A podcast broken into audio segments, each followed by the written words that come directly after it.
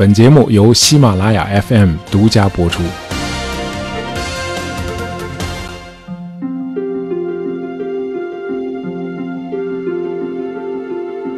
呃，我吃过的最棒的法餐不是在法国，而是在德国西南部的萨尔州。确切的说，是在离萨尔州首府萨尔布吕肯啊八公里左右的一个景区。呃，这个地方是在德法边境的德国一边。啊，这家餐馆位于一座小山坡的前面，这里属于丘陵地带嘛，山坡非常的多。那么这个餐馆周围呢是绿树环绕啊，前方是一个停车场，还有一片不小的草坪。哎，这地儿很漂亮。呃，那么法式餐馆呢，我是去过一些了。呃，但是这家可以说是真有点让我流连忘返。嗯，很好吃啊，奶油烤鱼啊，干酪、沙拉都是一流的。嗯，因为那天要开车嘛，所以没有能够喝上这个法国的葡萄酒啊，算是个小遗憾。嗯，还有一个印象就是餐馆里的服务员都特别的友好热情啊。那么这个景区叫 s p e c i a l h u r n 啊，我不知道标准的中文翻译是什么啊，可能是施皮谢尔丘陵吧。呃，来这儿旅游呢，算是圆了我小时候的一个梦。呃，我小时候老生病啊，那么在病床上闲着无聊呢，就看了很多书，啊，读了不少文学经典，嗯，包括很多莫泊桑的小说。于是还在上初中以前，我就已经知道了法德这两个国家曾经是世仇，而且这个深仇大恨最早源于一场两国之间的战争，这就是普法战争。呃，莫泊桑的小说很多都是以普法战争为背景的，比如《两个朋友》啊，《蛮子大妈》啊，《羊脂球》啊，《菲菲小姐》。那么这些小说让我对那段历史产生了浓厚的兴趣。那么那次去萨尔州旅行呢，就是想去看看普法战争初期的一次战役的发生地，就是这个施皮谢尔丘陵这一带。那么我们在中学历史课都学过啊，普法战争使得德意志最终完成了国家的统一。那么，德国统一进程的前半段，我们在上期节目里头已经聊过了。普鲁士首相俾斯麦纵横捭阖啊，把奥地利赶出了德意志邦联，这个邦联就此解体。然后，俾斯麦又成立了一个以普鲁士为首的北德意志联邦。这个北德联邦呢，由二十二个邦国和一堆自由市组成。那么到了这个时候，在北德地区，人们要求实现民族统一的愿望已经越来越强烈了。啊，很多人提出，只要是讲德语的地方就应该并入北德联邦，但是俾斯麦首相却非常的谨慎。北德联邦只延伸到了美英河啊，这条河在今天德国的中南部。那么美英河南岸的南德地区，这些邦国呢继续保持独立，都没有加入北德联邦。呃，因为法国在阻挠，呃，法国对普鲁士的迅速崛起和由他领导的北德联邦已经越来越警觉了。呃，当时法国著名的政治家和历史学家提耶尔曾经一针见血地指出，四百年来法国遇到的最大的不幸就是北德联邦的成立。那么，不仅法国一再阻挠北德联邦向南扩张，呃，德意志南方的一些大的邦国，比如巴伐利亚和福腾堡，即便没有法国在中间捣乱，他们也都不想加入北德联邦，而是想继续保持各自的独立。呃，我们在上期节目里讲过啊，俾斯麦是个意志力很强、很稳健的政治家。呃，他知道此刻必须抑制国内舆论的狂热，因为大家都急于迅速地实现德意志统一嘛。但同时呢，又不能挫伤人们的民族感情，啊，这个平衡点是很难拿捏的。俾斯麦说：“我们可以把时钟往前拨，但是时间却不会因此走得更快。啊，我们必须耐心地等待统一的时机。呃，甚至当南部有一个叫巴登的小公国提出想加入北德联邦的时候，俾斯麦都没敢同意。啊，这事儿咱不急啊，来日方长。你说这小伙伴都投怀送抱了，这俾斯麦为什么还要拒绝呢？”因为当时的法国皇帝拿破仑三世曾经明白无误地警告普鲁士说：“你们要是敢越过美英河，法国就要和你们进入战争状态。”那讲到这儿呢，一个很重要的人物就不能回避了，哎，这就是法国的皇帝拿破仑三世。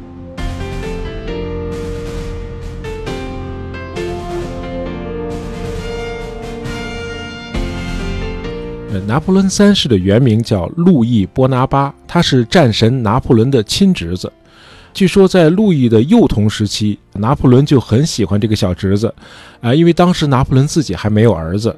拿破仑的儿子是在小路易三岁那年才出生的。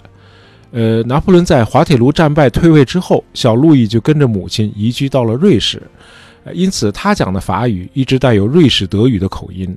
路易一直对政治很感兴趣，他二十三岁那年就已经投身到意大利的独立解放运动中去了。那么与意大利人民一起反抗奥地利的压迫。而这个时候的路易是个狂热的自由斗士。那么拿破仑的亲儿子在哪儿呢？拿破仑退位之后，他的儿子拿破仑二世被送到了维也纳，在外祖父家里长大。二十一岁那年，他死于肺结核。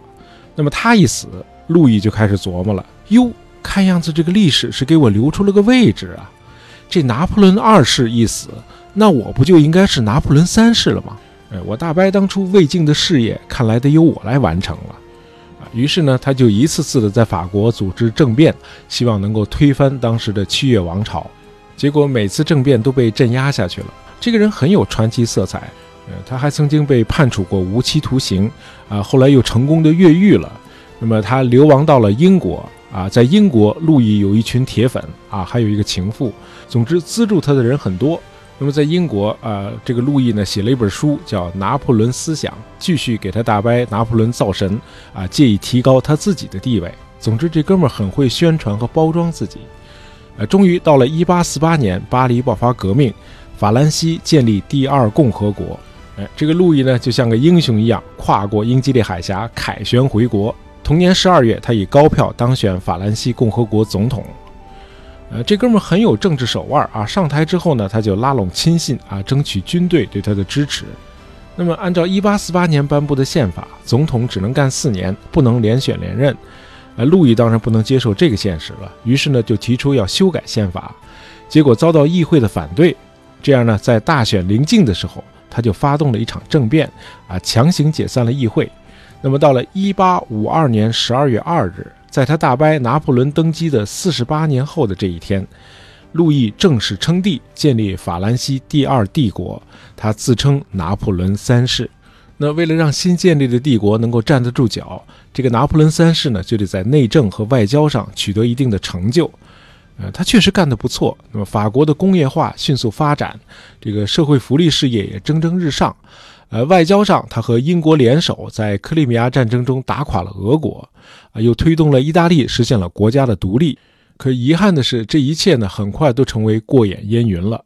法国对墨西哥的入侵搞得灰头土脸啊！由于军费开支过于庞大，法国经济陷入了停顿啊，国家负债累累。呃，这导致拿破仑三世在国内的威望一落千丈，越来越多的法国人起来反对皇帝的独裁统治。而此时，普鲁士的俾斯麦首相一直在密切关注法国的局势。他知道拿破仑三世为了挽回他在国内的威望，他会不惜一切代价的在外交上取得新的成就啊，哪怕是再发动一场新的战争。呃，俾斯麦敏锐地看到啊，德意志统一的时机终于要到来了。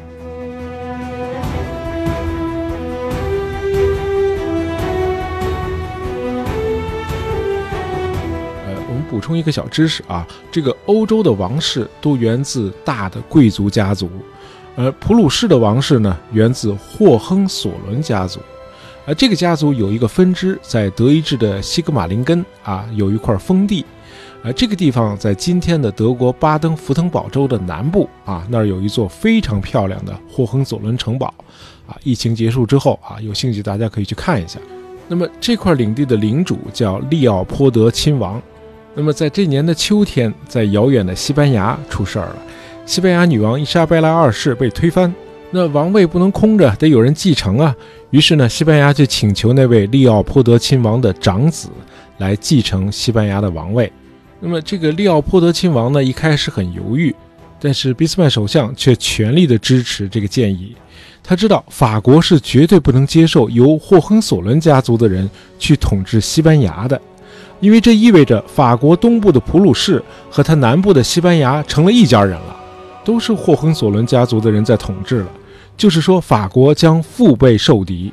那法国为了打破这个包围，就有可能向普鲁士宣战。而一旦宣战，德国统一大业就有可能实现。因为那些迄今还没有加入北德联邦的南德意志各邦国，都将同仇敌忾地站在普鲁士的一边，与法国作战。因为大伙儿都是德意志民族嘛，呃，因此德国统一将水到渠成。呃，这个俾斯麦的确是一位高瞻远瞩的政治家。不出所料，法国人果然反应剧烈。呃，法国提出，要么普鲁士说服利奥波德亲王撤回王位候选人，要么就在战场上见分晓。这利奥波德亲王一看，嗨，算了，本来我们也不想去接管这个西班牙王朝，咱就别给人当枪使了。于是呢，就宣布撤回了王位候选人。那么到此，这事儿本来就可以就此了结了嘛？哎，这等于是法国皇帝拿破仑三世取得了一次外交胜利嘛？我这一嚷嚷，你们就怂了，对吧？可是拿破仑三世仍然不依不饶啊！他想扩大战果，想羞辱一下普鲁士的国王威廉。呃，于是，在他的授意下，法国外长要求普鲁士的国王威廉发表声明。啊，这个声明应该是这样的：今后也将永远反对霍亨索伦家族的成员去接收西班牙的王位。这事儿就做的有点太过了。人家威廉国王又不是你们法国的小弟，哎，哪能这么吆喝人家呢？呃，当时威廉国王正在一个疗养圣地休假啊，法国大使就追到这个疗养圣地啊，找到了威廉国王。呃，威廉国王很委婉地拒绝了法国的要求。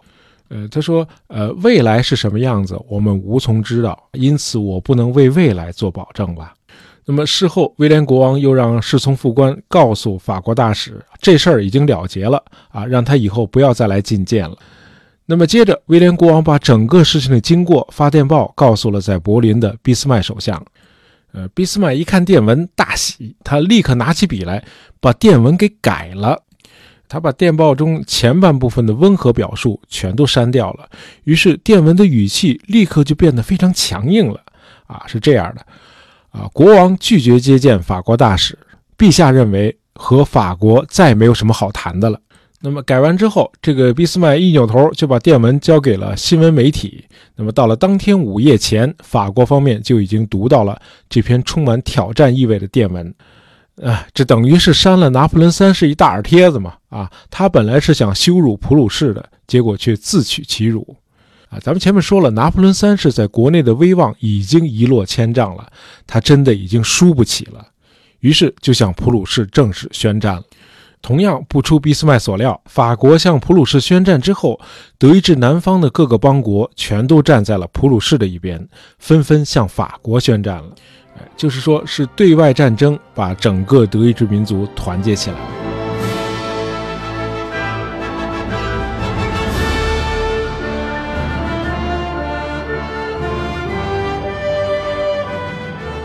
普法战争这个概念其实并不准确，因为法国的对手其实是一支德意志联军，不光是普鲁士军队。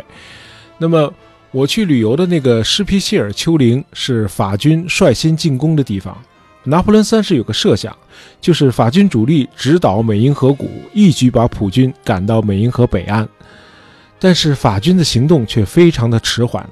一八七零年八月二日，前方的法军已经开始攻击，并越过了边境。而法军主力却迟迟没有赶到战场，呃，因此边境前线的法军很快就被普军击溃了，啊，以至于到了八月四号，普军就已经开始反攻了。那么普军这次仍然是由总参谋长老毛奇挂帅，啊，这次老毛奇使用的是经典的围点打援战略，他运用运动战把一部分法军围困在法国东北部城市梅斯。然后亲率另两支部队去围歼前来营救的法军主力，果然拿破仑三世率法军主力前来营救梅斯的法军了。呃，可惜的是，这个拿破仑三世的这支法军主力行动也非常的迟缓，而且后勤也很落后啊，导致官兵们经常断粮。那么到达法国北方重镇色当的时候，拿破仑三世还让部队休息了一天。这正中老毛奇的下怀，普军从容完成了对法军主力的包围。那么九月一号这天，老毛奇并没有让普军去冲击色当要塞，而是动用了大量的重炮，这就是克虏伯公司生产的铸钢大炮，是我们国家李鸿章的最爱。李鸿章说，这种炮叫命中致远，至坚体轻，以此器为最利。那么几百门克虏伯铸钢大炮一齐向色当要塞发射。那么这种齐射啊，每分钟来三次。呃，九月一号这天，一共齐射了八百次。色当要塞几乎被轰成了一片碎石，啊，就像一个采石场一样。那么整个法军部队都给炸散了啊，连长找不到团长，班长找不到连长。那么到了当天的傍晚的时候，色当要塞就已经升起了白旗。呃，拿破仑三世和他的十万大军啊，这多数都是伤兵啊，这些人都成了普军的俘虏。呃，拿破仑三世后来被关押在卡塞尔的威廉城堡啊，关在这儿也是为了羞辱他，因为当初这个滑铁卢战役之后，拿破仑三世的叔叔啊杰罗姆就是被关在这个地方。那么一直到第二年的五月十号啊，德法两国签订法兰克福条约，拿破仑三世被释放啊，三年后他在英国去世。呃，色当战役惨败的消息传到了巴黎之后，巴黎就爆发了起义，法兰西第二帝国被推翻。但是战争并没有结束啊，普军最后包围了巴黎，并且用重炮来轰击这座美丽的城市，想迫使法国投降。哎，这德法两国就是在这儿结下的梁子。哎，莫泊桑那个短篇小说《两个朋友》的开头那部分，讲的就是巴黎被围困的时候，当时那个惨状，对吧？这导致这两国后来成为世仇嘛。那么，直到二战之后，阿登纳总理和戴高乐总统奠定了法德同盟，实现了世纪和解啊，这当然是后话了。那么，在围困巴黎的时候啊，位于巴黎西南部的凡尔赛宫成了普鲁士的大本营，在这里。俾斯麦首相开始着手完成德国的政治统一，就是把北德联邦扩大为德意志帝国。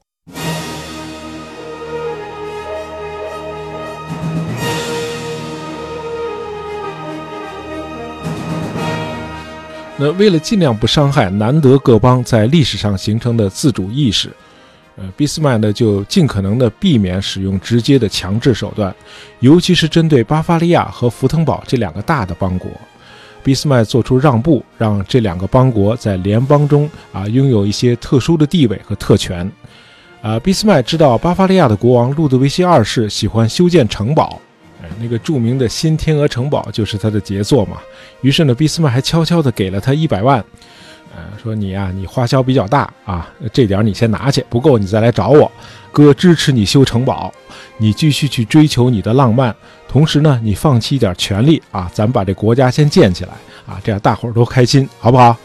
呃，这路德维希二世果然是知恩图报啊，他按照俾斯麦事先为他拟好的草稿写了一封信，啊，是这样说的：以所有德意志邦国的名义。我请求普鲁士国王威廉接受德意志皇帝的称号，这样普鲁士的威廉国王就升格为德意志的皇帝。哎，没想到的是，这个威廉国王对德意志皇帝这个称号一点儿也不满意。呃，我们还记得，在普奥战争行将结束的时候，这个威廉国王曾经和俾斯麦大吵了一场啊，那次是关于该不该停战。此刻，在普法战争接近尾声的时候，两个人又是吵了个昏天黑地。威廉国王说：“我只接受德国皇帝这个称号，绝不接受德意志皇帝这个头衔这个德国皇帝和德意志皇帝这两个概念在德语的含义上是很不一样的。呃，德意志皇帝是个相对抽象的、含义模糊的概念。”呃，更具有象征意义，而德国皇帝这个概念啊，它的权力意义是非常的明确的。呃，威廉说要当我就当能够随时发号施令的真正的皇帝啊，我要当德国皇帝，我不当德意志皇帝。俾斯麦针锋相对地指出，各个德意志邦国的国王是绝对不会接受您这个德国皇帝的称号的，因为他们会担心陛下您会大权独揽。并且要求他们绝对服从您一个人，那威廉也不让步，说我绝不会做一个傀儡君主的。那俾斯麦心里说，我哎，我就没见过你这么死心眼儿的啊，不就是个称呼吗？您接受一个大伙儿听起来不太刺耳的称呼啊，咱先把这国家先建起来啊，等到这帝国建立之后，您不就集军政大权于一身了吗？啊，您就听我一回劝，好不好？哎，咱们把这么多的邦国拢到一块堆儿，可是费了老劲了。您可千万不要为一个称呼把这事儿给搅黄了呀！那威廉这人比较轴啊，还是不为所动。结果在这个登基大典即将举行的时刻，君臣二人在这么重大的问题上始终没有能够达成一致。那为了鼓舞正在包围巴黎的德军官兵的士气啊，同时呢，也是为了促使法国早日投降，德意志帝国皇帝的登基大典特意选在了凡尔赛宫的静厅举行。这确实达到了震慑法国的目的啊！法国在八天之后，也就是一月二十六号就宣布投降了。那么去欧洲旅游的朋友应该都去过凡尔赛宫啊。凡尔赛宫是建于17世纪啊，当时是为了法国国王啊太阳王路易十四修建的啊，号称是世界四大宫殿之一。那么这个建筑群中最豪华的大厅就是静厅。那么这个时候，静厅已经被暂时用作德军的野战医院了。那为了办这个登基大典嘛，伤兵们就被转场到别的地方去了。呃，我上学的时候，高中的历史课本就选用了1871年1月18日德皇在凡尔赛宫登基的那幅油画。啊，这幅油画画得非常精彩。你仔细看啊，画中中所有的人物，他们更多的是紧张而不是兴奋。哎，这是个很奇怪的开国大典。呃，尤其是主要人物的心态，哎，被描绘的淋漓尽致。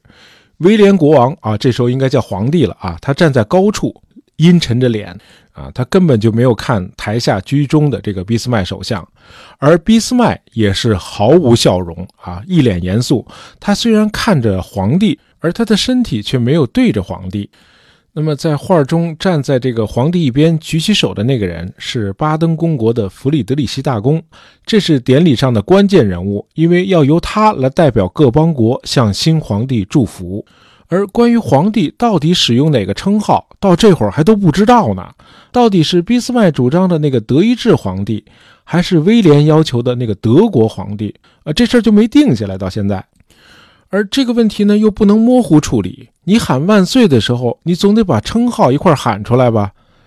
哎，等到这人都到齐了之后，哎，这个巴登公国的弗里德里希大公率先来了这么一嗓子：“威廉皇帝陛下万岁！”哎，他把德意志和德国都省掉了。哎，既不是德意志皇帝，也不是德国皇帝，是威廉皇帝。啊，俾斯麦心里一琢磨，嘿，这哥们居然比我还狡猾啊！于是俾斯麦也就赶紧跟着大伙儿一起喊：“啊，威廉皇帝陛下万岁！”那这样呢，那个令人不快的争端就被巧妙地回避了。呃，登基典礼结束之后，威廉皇帝走下了台阶，和各位大佬一一握手。啊，唯独没有和俾斯麦握手。哎，皇帝的气儿还没消呢。呃，不过在后来的岁月里啊，威廉皇帝一直都重用俾斯麦，尊重俾斯麦提出的各项国策，甚至在临终之前还把自己的孙子托付给了俾斯麦。啊，两个人的关系还真有点像刘备和诸葛亮。那么我们以后还会找时间聊聊一八七一年以后的俾斯麦和德意志帝国。那么今天的节目就先到这儿啊！喜欢大义杂货铺的朋友，别忘了订阅我们的专辑。当然，希望大家能够在朋友圈里推荐一下我们的节目。感谢大家收听，咱们下期再见。